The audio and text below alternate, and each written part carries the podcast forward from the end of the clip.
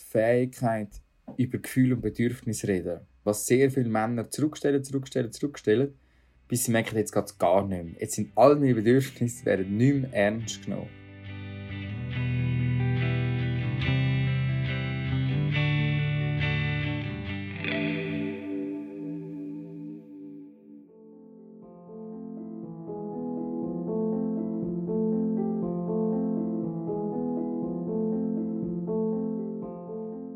Es ist ein Thema, das in unserer Gesellschaft selten thematisiert wird.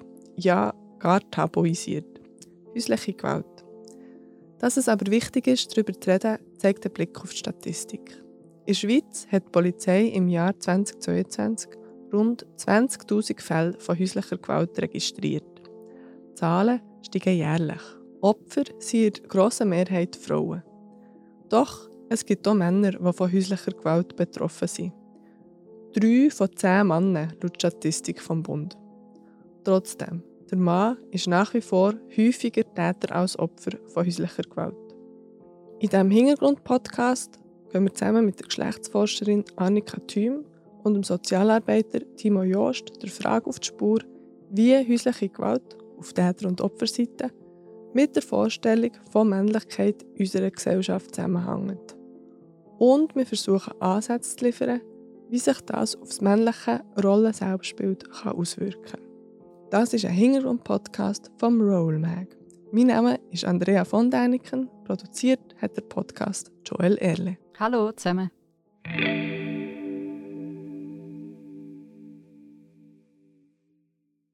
Die beiden Themenschwerpunkte von dem Podcast Männlichkeit und häusliche Gewalt, beides in sich schon sehr komplexe Themen, miteinander zu verknüpfen alles andere als einfach, oder, Joel? Ja, und genau darum und um es auch übersichtlich zu behalten, gilt es zuerst mal das Thema aus einer Makroperspektive anzuschauen. Das heißt, wir nennen das Kapitel mal «Der Mann, das starke Geschlecht» bewusst formuliert als Frage. Weil, um diese Frage auch ein Stück weit beantworten zu können, muss man vom Fach sein. Darum habe ich mit der Annika Thüm telefoniert. Danica ist Doktorandin an der Uni Basel im Bereich Geschlechterforschung. Ihr Fokus liegt dort auf der kritischen Männlichkeitsforschung und interessieren tut sie sich vor allem für die Frage, wie Männer in privilegierten Positionen kritisch über Macht und Herrschaft denken. Auf die Frage, ob denn der Mann wirklich das starke Geschlecht in unserer Gesellschaft ist, hat Annika jedenfalls eine klare Antwort. Wir leben in der Schweiz in einer patriarchalen Gesellschaft. Das heißt, es gibt eine Verbindung von Männlichkeit und Macht. Ähm, Macht ist verbunden mit Kontrolle und die spielt in jedem gesellschaftlichen Bereich eine Rolle von den Unternehmen, von den, also wenn man auf, auf die Vermögensverteilung schaut, aber, aber auch ähm, daheim im privaten Kontext. Also kann man sagen, dass die patriarchalen Strukturen sozusagen durch alle Bereiche in der Gesellschaft ziehen und das so unter anderem zu geschlechtsbasierter Diskriminierung führt. Genau. Mit dem Timo Joost habe ich das Thema auch angeschaut. Der Timo ist Sozialarbeiter im Mannenbüro Zürich und er hat in seinem Studium von der sozialen Arbeit seine Bachelorarbeit zum Thema der Mann und häusliche Gewalt geschrieben. Was das Patriarchat anbelangt, hat er die gleiche Ansicht wie Danica. Wir leben im Patriarchat. Ich finde, das kann man so benennen. Also eine Gesellschaft, wo Männer mehr Macht zugesprochen bekommen und, und andere Geschlechtsidentitäten unterordnet das ist etwas, was schon sehr einengt. Und in diesem Patriarchat werden die Rollen sehr klar zuteilt. Und die Rollenzuteilung ist etwas, das das enorm verstärkt. Aber das andere eben, das, das, das ist dann an allen Ecken und Enden, eben sei es in den Medien, Bilder, wo, wo geschaffen werden mit, mit Heldinnen. An dieser Stelle, und der Timo hat es schon gerade ein bisschen vorweggenommen, wenn man von Heldinnen redet. Das Patriarchat hat sich über die Jahrtausende, wo es schon existiert, stark ins Bessere gewandelt. Es ist aber nach wie vor da und darum passt eben auch die Vorstellung, dass ein Mann Opfer von Gewalt sein kann, auch heute noch nicht so recht in das Bild, wo wir haben von einem Mann. Wegen dem patriarchalen Bild lässt das wie nicht, ähm, das lässt wie die Opfererfahrung nicht zu. Das heißt, Männer, die Opfer von Gewalt werden oder auch häuslicher Gewalt, tendieren dazu, das, das, das abzuspielen, das, das klein zu machen, ähm, keine Hilfe zu suchen, nicht darüber reden ähm, oder eben das, das wie abzuspielen. Also das auch nicht so ernst nehmen. Kein Wunder also, scheinen so eben auch die patriarchalen Strukturen im privaten Bereich so verhärtet zu sein. Ja, voll. Ein Begriff, der die Problematik auch noch mal ziemlich gut umschreibt und den ich da gerne einbringen möchte, ist der der hegemonialen Männlichkeit. Wikipedia erklärt den Begriff so. Hegemoniale Männlichkeit beschreibt eine dominante Position von Männern und eine untergeordnete Position von Frauen. Der Begriff scheint also auch sehr stark mit der Vorstellung zusammenzuhängen, dass ein Mann stark sein sollte. Das ist es so. Annika als kritische Männlichkeitsforscherin ist mit dem Begriff ziemlich gut vertraut und sie sagt auch, dass es die Vorstellung vom Mann als starkes Geschlecht, wo eben die hegemoniale Männlichkeit impliziert und ausgeübte Gewalt, dass die zwei Sachen alles andere als ausschliessen. Hegemoniale Männlichkeit ist verbunden mit Macht, also Lust gestalten können, Lust Macht ausüben können, Lust zu kontrollieren. Und es kommt natürlich eher zu Gewalt, wenn der Anspruch besteht und nicht erfüllt wird. Also, wenn der Mann keine Kontrolle hat oder eben Angst hat, nicht in das patriarchale, hegemoniale Bild von Männlichkeit zu passen, das kann er zu gewaltsamen Handlungen führen. Ja, in der Forschung nennt man das auch fragile Männlichkeit, also so verunsicherte Männlichkeit. Der Timo, wo in seinem Job als Sozialarbeiter hauptsächlich männliche Täter beratet, erlebt in seinem Berufsalltag aber beides. Also Männer, wo einfach allein durch die Vorstellung, ich bin der Stärkste da im Raum, gewalttätig werden, aber auch Männer, die durch Verunsicherung oder Überforderung gewalttätig werden. Das enge Bild, das enge Korsett von Männlichkeit kann einerseits inhaltlich die Leute dazu bewegen, eher gewalttätig zu werden, aber auch sie persönlich ihrer eigenen Identität irgendwie verunsichern, ähm, Stress auslösen und Unsicherheit und Stress sind auf diese Art nachher wieder gewaltbegünstigende Faktoren.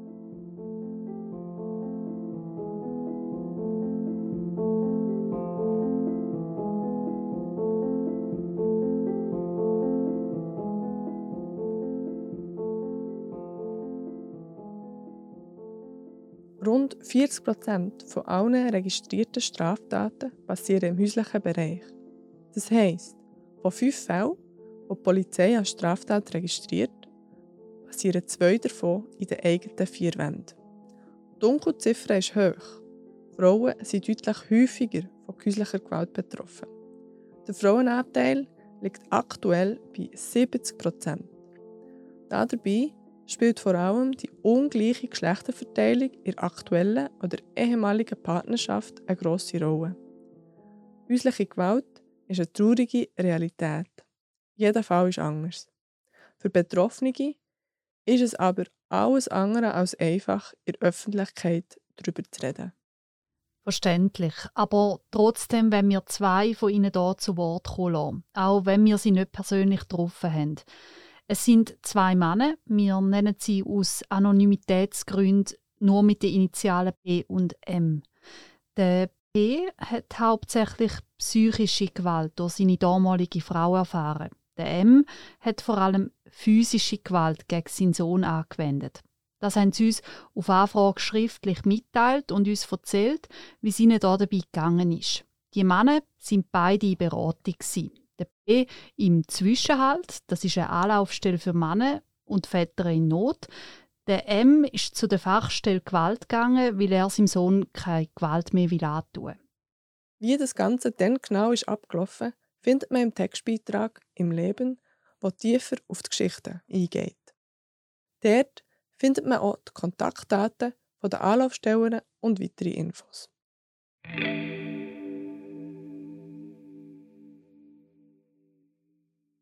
In diesem Kapitel vom Podcast gehen wir aber nur auf je eine Kernaussage ein, die die beiden Männer unabhängig voneinander geäussert haben. Wir schauen die zusammen an, zusammen mit der Geschlechtsforscherin Annika und dem Sozialarbeiter Timo.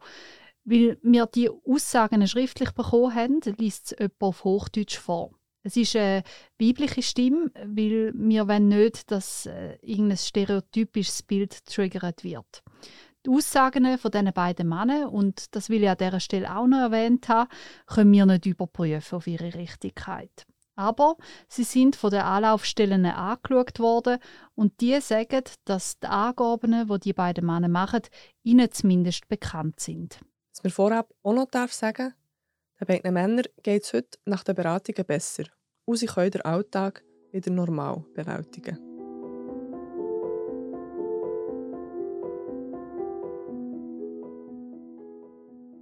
Meine Frau meinte, dass ich unbedingt etwas ändern muss. Sie hatte auch Angst vor meinen Ausrastern, also nie gegen sie selbst, es war immer gegen meinen Sohn. Aber sie hatte Angst, weil ich immer gröber zulangte. In mir drin ist eher, dass ein Mann seine Probleme löst, selbst löst. So funktioniere zumindest ich. Wenn es ein Problem gibt, dann höre ich nicht auf, bis ich eine Lösung gefunden habe. Eine Aussage vom M. Der Mann, der Gewalt gegen seinen Sohn ausgeübt hat. Du hast die Aussage dem Timo Jost vorgelegt. Ist das für ihn als Sozialarbeiter in diesem Bereich eine eher klassische Aussage? Ja, weil das, was der M beschreibt, eben das Gefühl, immer müssen eine Lösung parat zu haben, das ist eben genau das, was wir auch schon vorher besprochen haben mit dem Patriarchat und das Selbstbild, wo viele Männer wegen dem haben. Er hat sehr viel sehr viele Anforderungen. Er will sehr viel, er will alles mega gut. Er muss auch sehr viel wahrscheinlich, also es ist auch real. Aber er hat extrem hohe Anforderungen an sich selber, als Mensch, aber auch als Mann und auch als Vater. Und diese Sachen, die lösen wie Stress aus, die lösen Überforderung aus, weil er schafft das wie wahrscheinlich auch nicht ganz alles, was er muss. Und das sind alles Sachen, die gewaltbegünstigend sein können.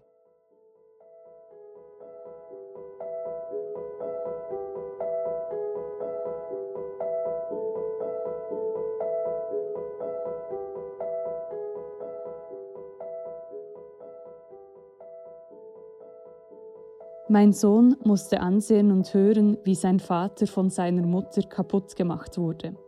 Es hat mich in eine Art Impotenz geführt, in der ich nichts mehr tun konnte. Das hat uns der B geantwortet auf die Frage, wie er sich in der Rolle als ein von Gewalt betroffener Mann gefühlt hat. Die Machtlosigkeit kombiniert mit dem sich impotent fühlen. Für die Geschlechterforscherin Annika Thüm kann der Begriff von der Impotenz eher nicht von einer Frau stammen. Im Hetero-Arrangement der Erlebnis ist es ja sehr üblich, dass Männer auch die Frauen kontro kontrollieren weil es auch Teil ist von männlicher Macht, irgendwie den einen Besitz haben, einen ausschließlichen Besitz über die Sexualität, zum Beispiel jetzt von, von dieser Person. Aber jetzt, dass eine Frau würde sagen, ähm, sie fühlt sich in ihrer, ihrer Potenz in Frage gestellt, das ist, denke ich, jetzt schon eine spezifische Verknüpfung mit einem männlichen, männlichen Narrativ. Also, hier gibt es zwar auch ganz eine klare Rollenverteilung, aber das mal passt nicht ins typische patriarchale Muster es passt nicht ins typisch patriarchale Muster, genau, das ist es so, weil dort wäre ja der Mann in der Machtposition, aber die hegemoniale Männlichkeit ist in diesem Beispiel durchaus auch vertreten, weil er sich ja durch die Gewalt, wo er erlebt, nicht mehr potent fühlt. Ein ganz klar männliches Adjektiv, sich potent fühlen. In seinem Weltbild sollte Mann eben potent sein, stark sein und das auch vor seinem Sohn.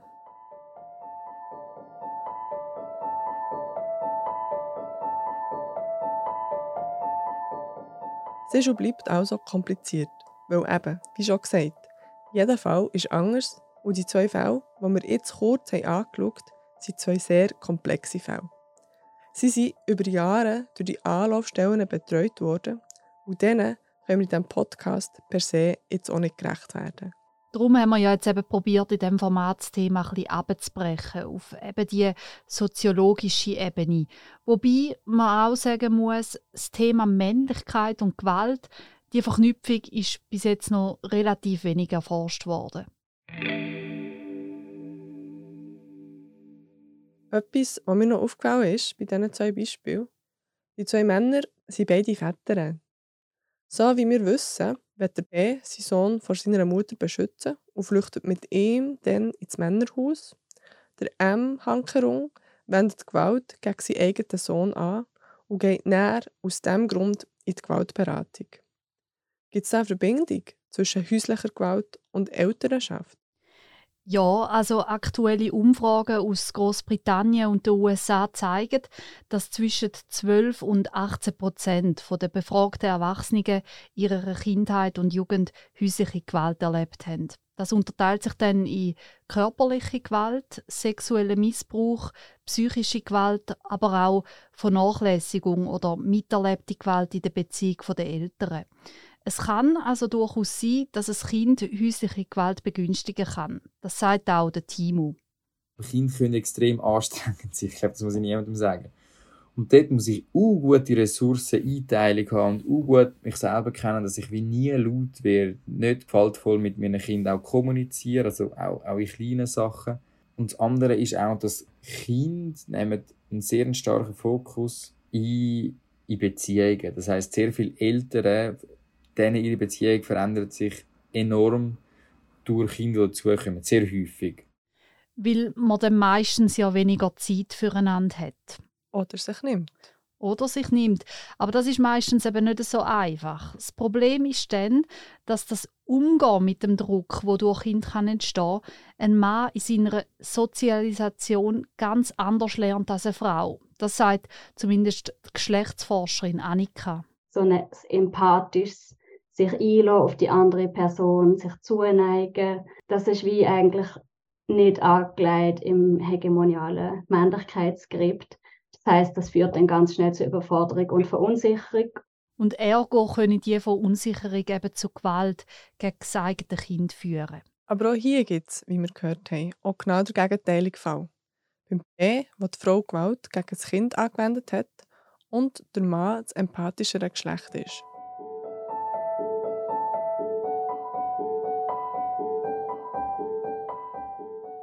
Also vieles, was unter anderem zu Gewalt führen kann, ist schon in Sozialisation festgelegt, soweit ich das verstanden habe. Ist es also hoffnungslos zu glauben, häusliche Gewalt kann man verhindern? Jein, die Zahlen zeigen es ja, die Fälle von häuslicher Gewalt nehmen zu. Dabei kann Gewalt von allen Geschlechtern ausgeübt und erfahren werden, auch wenn die statistische Wahrscheinlichkeit unterschiedlich groß ist, weil der Mann ist ja nach wie vor häufiger Täter als Opfer. Gleichzeitig muss man aber auch sagen, dass sich das Bild vom Mann in den letzten Jahren stark gewandelt hat. Es gibt mehr akzeptierte Formen vom Mann sein, zum Beispiel darf ein Mann heutzutage auch weiblicher sein. Es ist weniger eine starke, rigide Norm, wo man sich muss einfügen muss. Das heißt, je mehr Pluralisierung es da gibt in den Männlichkeitsvorstellungen, desto einfacher ist es auch, sich eher individuell zu entfalten und nicht müssen in das einfügen. Und wenn man sich nicht einfügt, dann ist man wie so, ja, wird man belächelt, wird man ausgelacht, wird man gemobbt. Umso wichtiger ist darum auch das Reden in der Gesellschaft über verschiedene Arten von Männlichkeit. Aber auch auf der Mikroebene, also auf der individuellen Ebene, daheim, in der eigenen Beziehung, ist Kommunikation elementar, wie mir der Timo sagt.